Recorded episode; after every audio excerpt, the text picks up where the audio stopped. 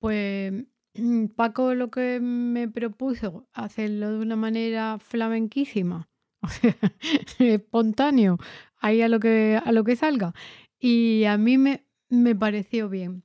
Y me pareció bien porque, mm, porque realmente el flamenco tiene mucho de, de eso, ¿no? De espontáneo y de intuitivo. Lo que sí me gustaría hablar con, con Paco, chequear un poco antes de empezar, es saber si cuál es tu propósito con el podcast, porque yo tengo el mío.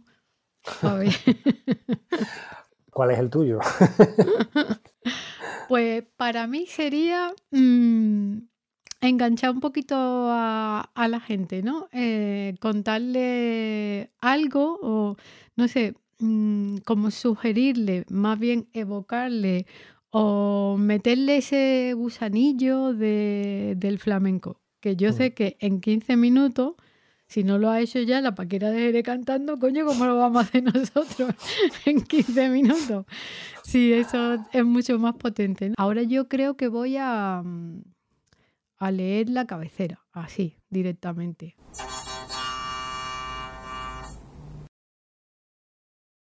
Muy buenas tardes, o muy buenas mejor, porque a lo mejor nos estáis escuchando mañana, tarde o noche. Este es un episodio de Sumergencia, el programa donde surgen conversaciones que quizá no han sucedido antes. Un espacio en el que dar voz a aquellos proyectos, fricadas, reflexiones que se escapan de las fronteras habituales. Vamos, que todo el que pase por aquí tiene que contarnos una historia suya. Quizá no es la por la que más se conoce, pero seguro que no nos deja indiferentes. Por eso, en Sumergencia siempre somos personas curiosas, eso fijo, quienes entrevistamos o somos entrevistadas a invitadas que tienen algo interesante que contar. Hoy charlamos mm, Francisco Velasco y yo, que me llamo Ángeles Barba, los dos muy curiosos y los dos muy entregados al flamenco. Está claro que nos han metido aquí en esta sala, que no nos conocemos de nada y, y bueno, entonces eh, parece que lo que nos une es el flamenco y nunca hemos hablado antes, ¿no? Eh, Claro. mm, No sé, ¿tú a qué te dedicas? Curiosidad. Después te cuento a qué me dedico yo. Mm, Yo soy ama de casa, aunque a mí me gusta decir que yo soy esclava de casa. Pero como decíamos antes, justo antes de empezar, eso da para otro podcast. Ya, ya, ya. Porque aquí estamos tú y yo justo porque mm, nos gusta muchísimo el flamenco y disfrutamos un montón con él y nos gustaría mm, decirle a la gente, vení, vení, escuchad que, que esto es esto es lo más de lo más. ¿Tú crees que se Eh, está perdiendo un poco? Que se está perdiendo, pues mira, es que acabo de venir del Festival de Jerez mm, y, y no, yo no creo que se esté perdiendo. Yo creo que el, el flamenco tiene tal potencia que lleva siglos, fíjate, sin escribirse, sin estudiarse en, en ningún sitio. Realmente es ahora cuando empieza a hacerse los conservatorios y demás. Y el flamenco está. O sea, que, qué cultura se mantiene durante tantísimo tiempo. Y, y además llega a tanta gente que sale de un sitio y llega a todo el mundo, porque en todo el mundo se escucha el, el flamenco. Y estos días en el Festival de Jerez lo he podido comprobar como había gente de todo el mundo Mm. que, que vibraba y estaba entusiasmadísimo con el, con el flamenco. Paco, ¿a qué te dedicas tú? Pues a ver, yo me dedico a algo que a, priori no tiene nada que ver con el flamenco, que es más el, el mundo de la investigación, el desarrollo y la innovación, ¿no? Y, y ligado a esto, pues está toda la parte de, digamos, consultoría estratégica en cuanto a cómo pones en marcha iniciativas que tienen que ver con, con la innovación. O sea, básicamente esa Ujú. sería un poco mi, mi dedicación. Estudié ingeniería, eso fue un poco los orígenes, aunque nunca he ejercido puramente como ingeniero. Y, y bueno, y, la- y- quizás la afición del flamenco pues viene, siempre ha estado presente, ¿no? Yo aunque nací en Valencia, pero toda la familia es de Sevilla y siempre ha Ajá. estado presente pues, las navidades, mi madre cantando, o sea, creo que la, la música en general siempre ha estado muy presente y el, y el flamenco en particular, ¿no? Lo que pasa es que pasan los años, yo también he vivido fuera en Inglaterra eh, seis años, y es Ujú. como lo tienes ahí, eh, pero de alguna manera, Sí. será que me voy haciendo mayor, pero empiezas a encontrar como un, no sé, una pasión eh, que estaba ahí dentro y que, va más, ¿no? Y, es un problema, es un problema porque te gusta mucho, entonces, cada vez estás más enganchado, ¿no? Básicamente. Bueno, tan tan problema lo ha hecho que has creado una asociación. Bueno, no, no, realmente no es creada, ¿eh? no, no, va tanto por ahí. O sea, yo hace, hace unos años tuve la, la oportunidad de conocer el, el, Círculo Flamenco de Madrid, que, que, han creado, como, como no nos han puesto aquí, no nos conocemos, pero no conocemos los antecedentes. Pero básicamente esta, esta asociación eh, surge de unas personas que, que llevan mucho tiempo en, en el mundillo ¿no? Y que está presidida por, eh, por Carlos, que, que, es una persona que, que, ha sacado bastante, bastante obra e investigación de, de torres, etc. y, y, bueno, yo hace unos años buscando un espacio en Madrid donde, donde satisfacer un poco más esta necesidad del flamenco, pues topo con esta asociación, donde al final pues acabo involucrándome más, acabo un poco estando también en la junta, llevando la página web y estando muy en el día a día metido, ¿no? Pero siempre a un nivel, bueno, yo aporto lo que sé, pero al final es que hay tanta gente ahí que sabe tanto que, bueno, me siento un aprendiz realmente. Pero, pero es cierto que el círculo mm, flamenco, y más con lo que ha ido pasando después de la pandemia, en muchos sitios que han cerrado, como mm. Casapatas, etcétera, eh, es cierto que, que acaba siendo, mm, vamos, yo creo que una de las entidades que, que mejor programan ahora mismo en, en España. Hmm. La, programación combina desde eh, esa, ese, ese, interés de preservar el flamenco y sus raíces, pero con apuestas también muy atrevidas, ¿no? De, nuevos, nuevos cantadores, de nuevos guitarristas, etc. Sí. Mm. Mira, yo cuando me dijeron que eras consultor y que te dedicaba a la dirección de proyectos, la primera pregunta que se me vino a la cabeza, ¿qué hace más a la dirección, a un proyecto? ¿Un martinete o una bolería? Madre mía. Hombre, yo diría que una bolería, sin lugar a duda. Esto, ¿Ah, sí? sí, sí, sí, O sea, depende de qué proyecto. A lo mejor un proyecto más tradicional y estático, con todo previsible, se podría parecer más a un martinete. Pero creo que, sobre todo los proyectos de innovación, están sujetos a tanta incertidumbre, tantos cambios, tanta improvisación, pero una improvisación ordenada. Y en eso, en eso está el flamenco, porque el flamenco parece improvisación, pero una improvisación muy ordenada. O sea, realmente el compás o el ritmo, ¿no? Básicamente eh, es como el, la columna vertebral en la que todo el mundo entra y, que, y que, hace que todo el mundo construya eh, algo conjunto, ¿no? Pero en eso se parece, fíjate. Fíjate. Yo que a priori había pensado que el martinete era mucho más pum, pum, pum. y recuerda más al trabajo y a y sí a la estructuración que lleva en la dirección por proyectos, ¿no? Y a la planificación y a tenerlo todo ordenado y organizado y planificado. Eh, me, imaginaba y me sorprendió muchísimo cuando me dicho la bolería, porque lo, lo, proponía ahí como el, el, blanco y el negro, ¿no? Aunque eh, el flamenco tiene esa, ese abanico de, de, colores, esa paleta, ¿no? Tan, tan amplia, tan amplia, tan amplísima que, que te lleva, pues yo qué sé, por, todo el, el, arco iris. Sí, sí, sí, Yo creo que antes decías algo curioso, ¿no? Sobre el, flamenco, su transmisión, ¿no?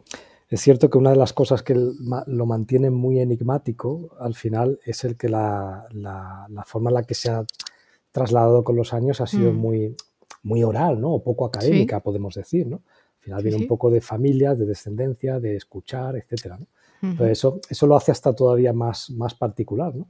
Pero es cierto que, que, desde fuera a veces se menosprecia lo que hay dentro, pero que cuando entras te das cuenta de que, sobre todo musicalmente, o sea, yo, yo he estudiado también música un par de años, quiero decir, eh, eh, y musicalmente es que es una cosa realmente fascinante e infinita. ¿Verdad? Infinita porque, vamos, es que cuando hablamos de los diferentes palos, los diferentes estilos, vamos, yo sigo aprendiendo, yo me pierdo mucho, ¿no?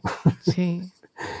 Vamos, es algo que recomendaría a cualquiera acercarse y, darle un intento. O sea, creo que también eh, se ha castigado mucho culturalmente en España. Creo que ahí es un tema en el que se ha errado de alguna manera.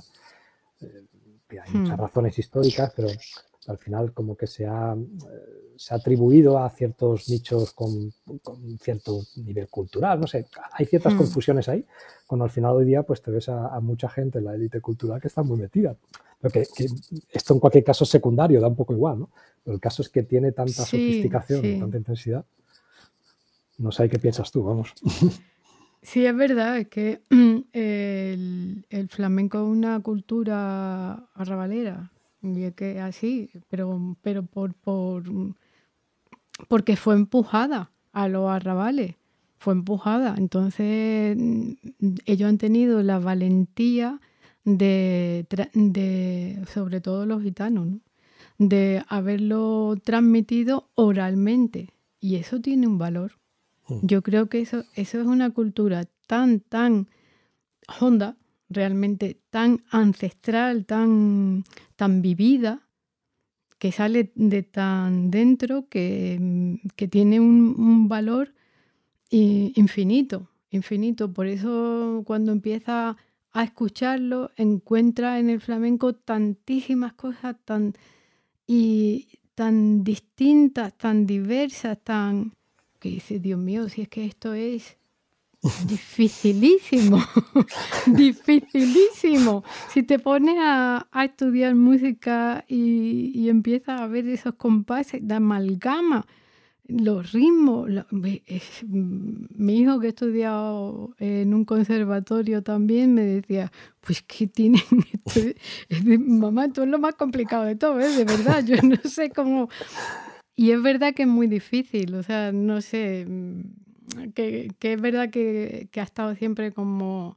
el mundo cultural y siempre muy académico y se ha olvidado que la cultura, mm, no, toda la cultura, ni la gran parte de la cultura, ni lo más importante están en las universidades, ni en la academia, ni en la escuela, ni en la docencia, digamos, tradicional, ¿no? La... Pero sí. No, y algo muy curioso también es que, eh, yo creo que esto las personas que estamos más metidos en esto lo, entendemos, ¿no? Pero que, ya no solo es una música, ¿no? Muchas veces se habla de un estilo de vida, ¿no? Ser flamenco, ¿no? Comportarse de forma flamenca, ¿no? Y al final es como una forma que, además la, la, plasmaría con respeto, o sea, no, no, es únicamente la improvisación, pero es una, es una forma de, yo diría, de ponerle alma a las cosas. Y quizás este es el punto también en común con cualquier persona que nos escuche, aunque no conozca el flamenco.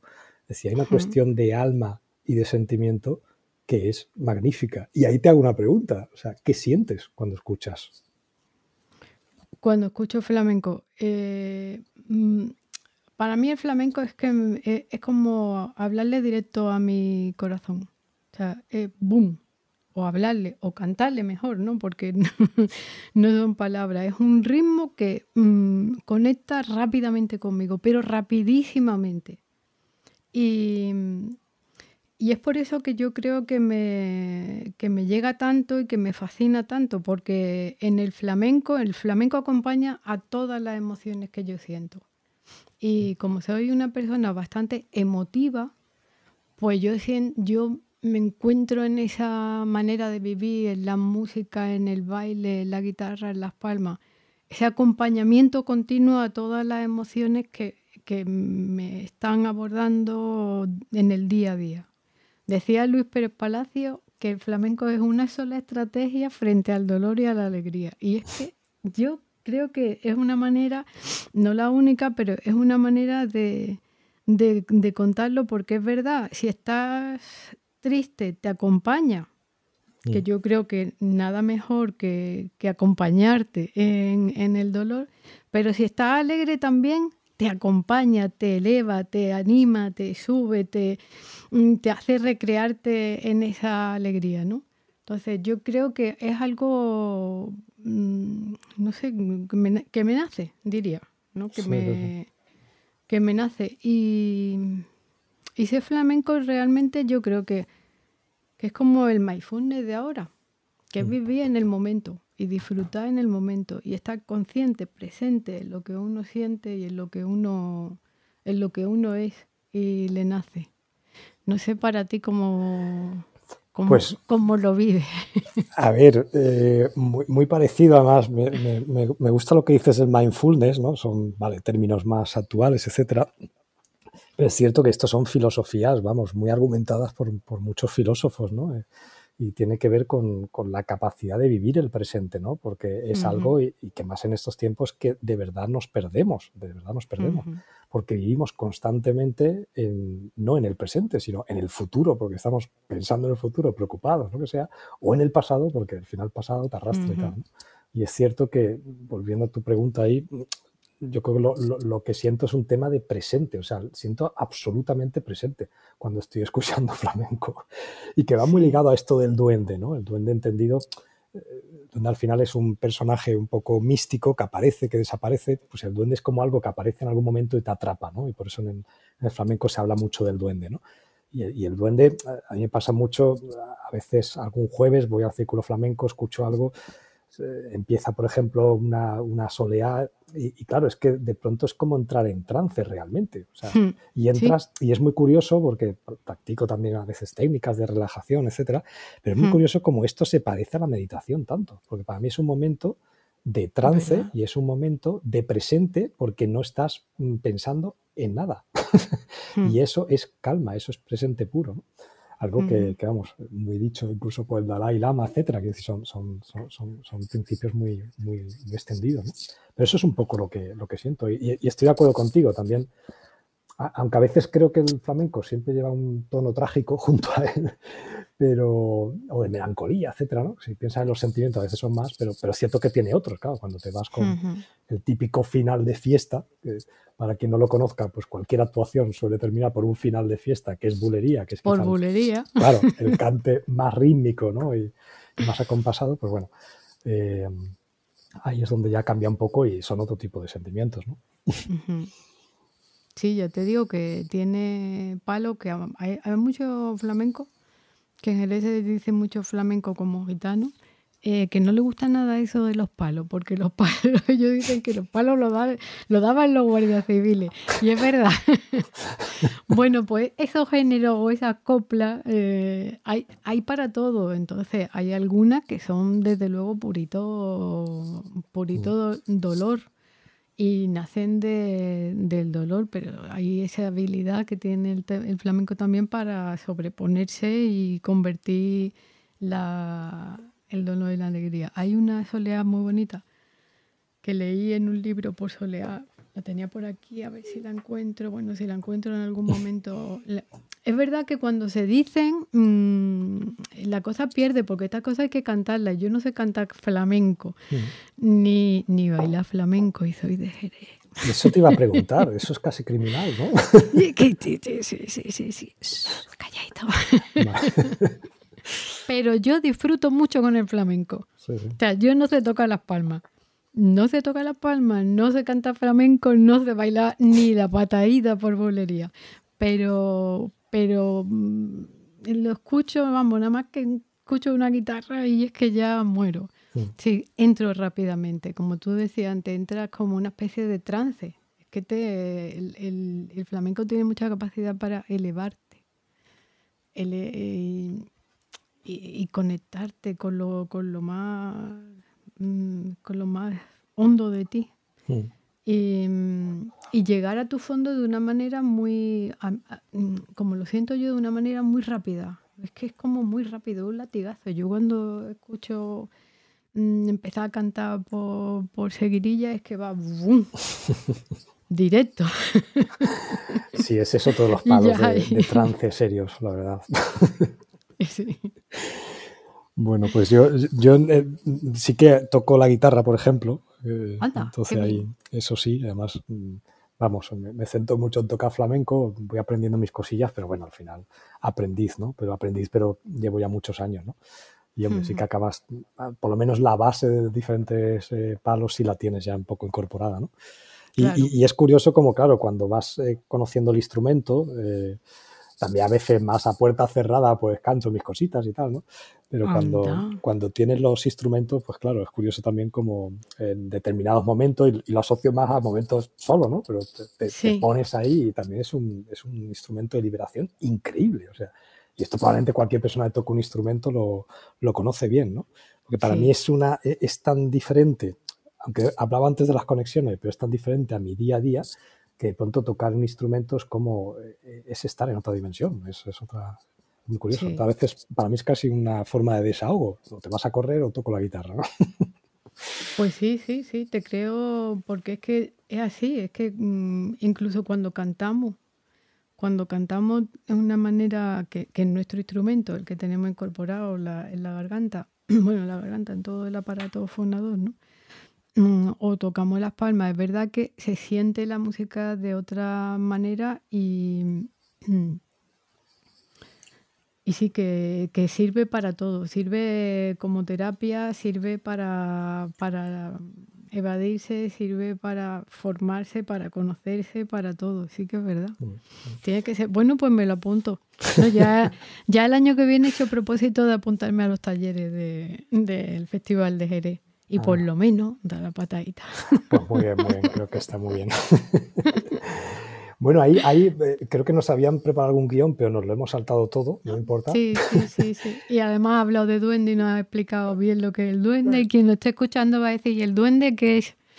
¿Es el, el, el duende David del bosque? No, no es el duende. no. ¿Cómo lo definirías tú?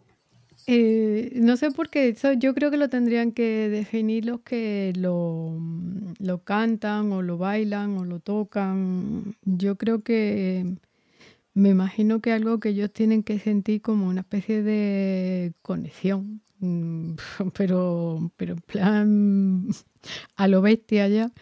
Y de, sentir como que ya no cantas tú, sino que te estás haciendo como poseído o algo así. Y es verdad que alguna vez eh, escuchando a, a cantadores mm, y a cantadoras, y, bueno, en estos días viendo, por ejemplo, a María Pajé, si no tenía duende en ese momento, desde luego, a los demás nos lo estaba presentando allí. Y allí lo vimos todo, todo el que estuvo allí vio a los duendes, pero no a uno, sino uno en cada uno se nos puso. Sí, sí, sí. Sí, yo creo que una como una, no sé, cuando el arte se lleva como el grado superlativo, ¿no? esa conexión tan bárbara que tiene que haber para que la cosa salga de manera natural y a la vez de manera tan, tan divina, sí, ¿no?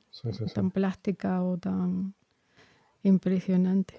No te he preguntado quién, quién es tu cantador, tu bailadora, tu tocador. Es verdad que en la guitarra no hay, no hay mujeres guitarristas. Hay cantadoras y bailadoras, pero no hay mujeres. Hay pocas. Hay pocas, pero a verlas, haylas. Y las había. Porque la tía y la prima de mi marido sí que eran guitarristas flamencas. Ah, muy bien. bueno, yo pronunciarme eh, en nombres no me atrevo, porque además eh, creo que hay tan, tanto bueno artista ahora mismo que decir eh, unos nombres es no decir otros, ¿no? Y, no, hmm. quiero entrar en eso, ¿no? Eh, pero sí puedo comentar más la, experiencia personal del aprendizaje, ¿no? De cuando escuchas a un artista sabiendo menos y cuando lo escuchas años después y de pronto dices, pero madre mía, si esto es increíble, ¿no? Y eso, por ejemplo, me pasó con Fernando de la Morena, ¿no? Que falleció hace grandísimo, grandísimo hace unos años y, claro, yo cuando mm. lo escuché la primera vez hace no hace tanto, hace a lo mejor seis años, pensaba, bueno, esto, pero era parte de la, del desconocimiento, de que uno va, va aprendiendo, ¿no? Y de pronto pasan los años, lo escuchas y dices, pero madre mía, si esto, si esto es impresionante, ¿no? Y es, es puro, ¿no? Es pura, como se dice, raza flamenca, ¿no? En el sentido de que, de que es mm. pura alma, ¿no? Y la forma de cantar tan, de que no, no, necesita tampoco eh, llegar a niveles de saturación, sino que es que el arte está dentro. Entonces, con, pequeños mm. giros ah, vocales eh, hace cosas increíbles. Eh, y de guitarristas también hay mucho. Yo de guitarrista, además, para mí es una frustración, de verdad, porque es que toca muy bien todos. El nombre que no, tú lo flamencamente, tú, tú libérate. sí, pero toca muy bien todos. Si te ven incluso guitarristas que no son nada conocidos, pero tienen una técnica que es increíble, ¿no? Sí, que es verdad. Pero yo hay un guitarrista que me gusta mucho, que es Diego del Morado, por ejemplo. Hombre, hombre, mira, además, es que te voy a decir, mm, es que es adorable, mm. es que es adorable, es que es la dulzura a, la guitarra en su persona, porque hay manera y manera de ser guitarrista y de ser flamenco, ¿no? Como está el cante mecío, el cante escupío y, y todo eso. Pues es que los morados, los morados tienen eso, que es que tienen una guitarra tan dulcísima, tan... Mm, que es que... Sí, sí. No, y es, curioso, ¿eh? es curioso como incluso la, la, forma de ser, ¿no? No, es que lo conozca mucho, pero lo, he visto en distancias cortas, la, forma al final, eh, pues va muy alineada con su forma de tocar, es que claro. Sí, sí, va muy alineada con su forma de tocar. Mm. Y, y, le pasa ¿no? a lo, también a los cantadores que va con su personalidad, la manera de decir las cosas. Bueno, como hablamos también nosotros, pues ellos al cantar también o al tocar la guitarra se nota su personalidad, su, lo que, el predominio ¿no? de, la emoción que, transmite a través de los palos. Es, una cosa increíble. Y es mm. verdad que la, la guitarra, bueno, hasta ahora me he cortado un poquito con lo de que soy de Jerez, pero es que es verdad que en Jerez hay tanto, tanto, tanto bueno. Bueno, fíjate que había, hablando, hablando de cuáles son tus preferidos, que claro, mm, en Jerez hay tanta gente que canta bien, hay tanta gente que toca bien la guitarra, hay tanta gente que, que baila bien, que bueno, y, y tocadores de palmas. Mm. Que los palmeros son importantísimos, pero importantísimos. Sí, sí. Que que yo estaba tan, tan metida en mi flamenco de Jerez que, yo decía, ah, Enrique Morente, Enrique Morente, Enrique Morente, por favor, Angelita, ¿dónde estabas tú? Enrique Morente, como, como podía decir, ah, si es que una cosa, mm, y cuando me pongo a escuchar a Enrique Morente, digo, Dios mío, mm. Dios mío, esto es, esto es una barbaridad, pero una barbaridad. O sea, que te llega al sentido, es que no puede ser de otra manera es que no puede ser de otra manera. Efectivamente, te preguntas y dices tú, ¿quién va a ser mi cantador? ¿Quién va a ser mi cantadora? ¿Quién va a ser mi guitarrista o mi palmero? Sé que hay tanto y tan bueno.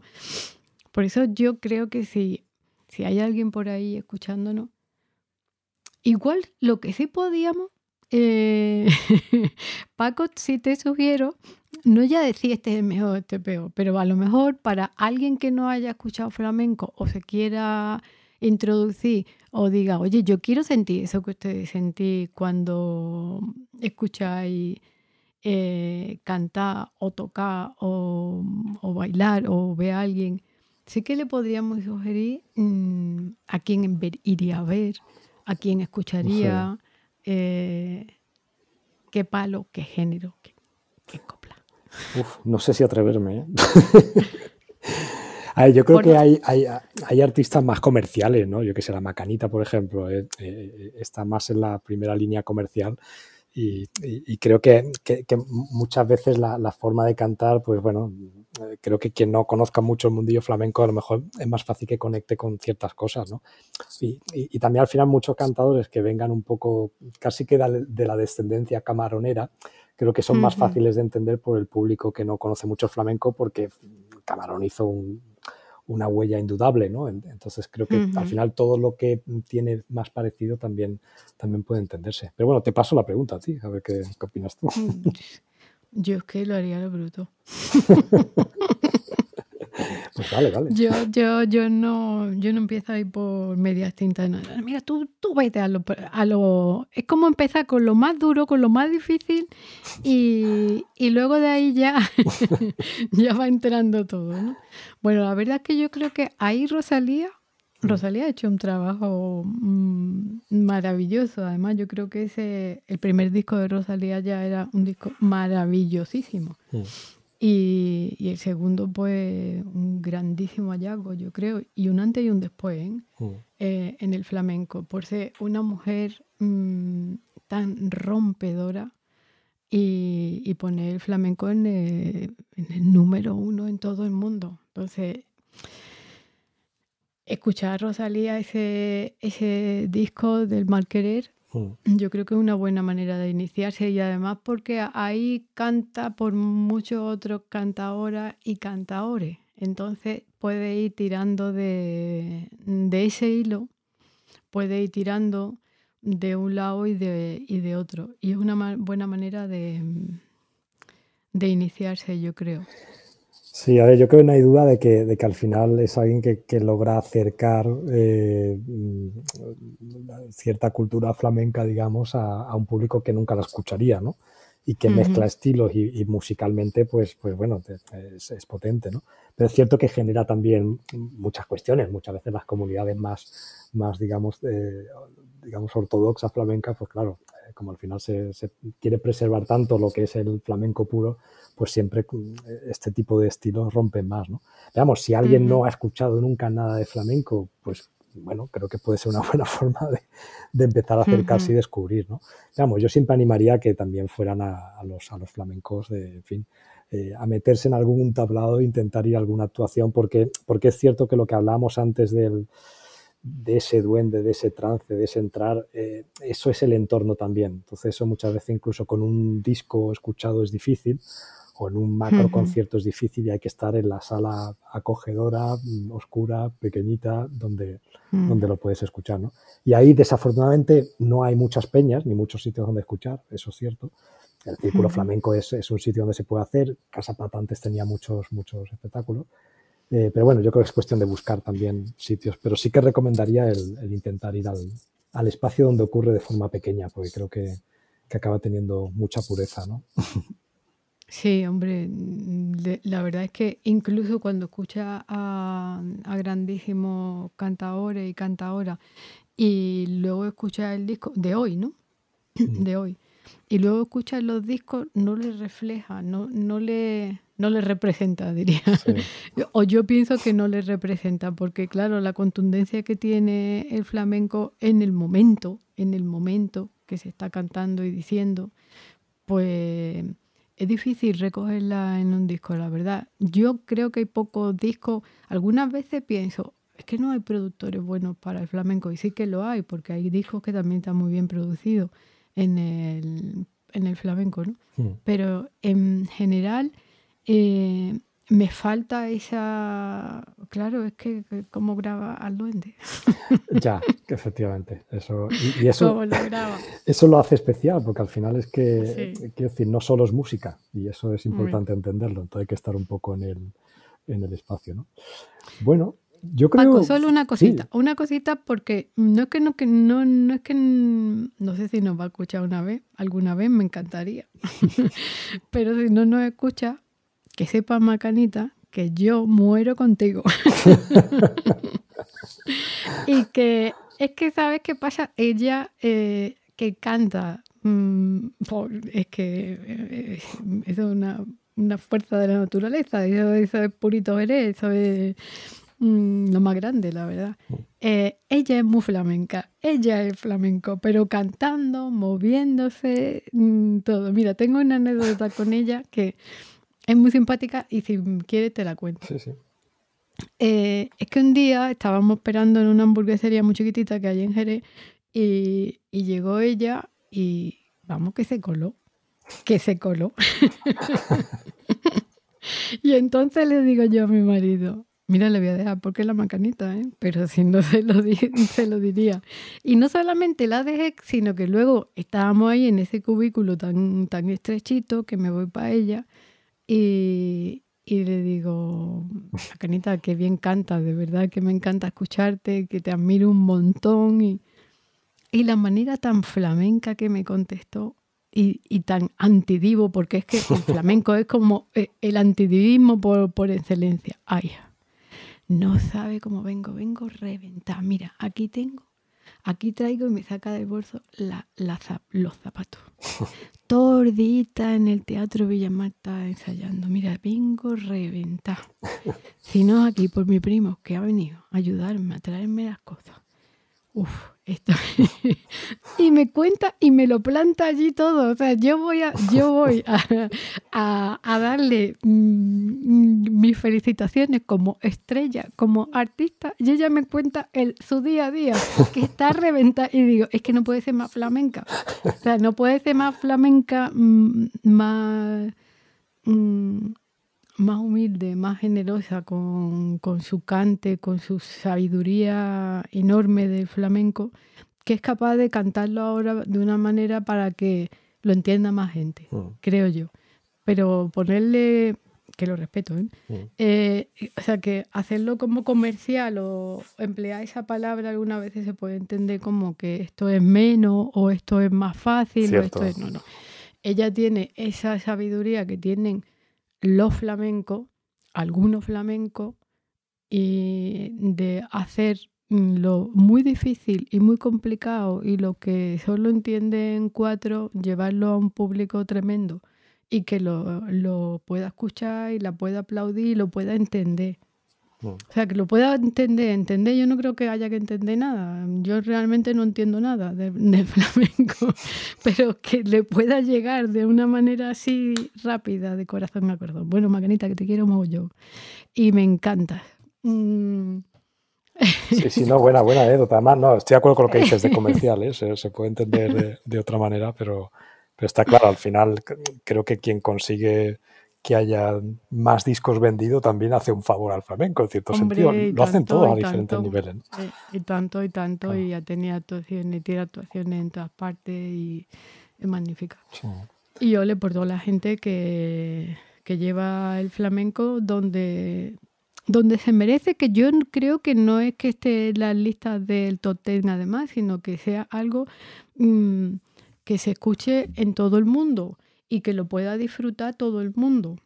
Porque realmente para mí eso es lo más lo, a lo que podríamos aspirar con el, con el flamenco, a que lo conozca. es cultura, es nuestra cultura. Además es nuestro. Es nuestro, el flamenco es, es nuestro.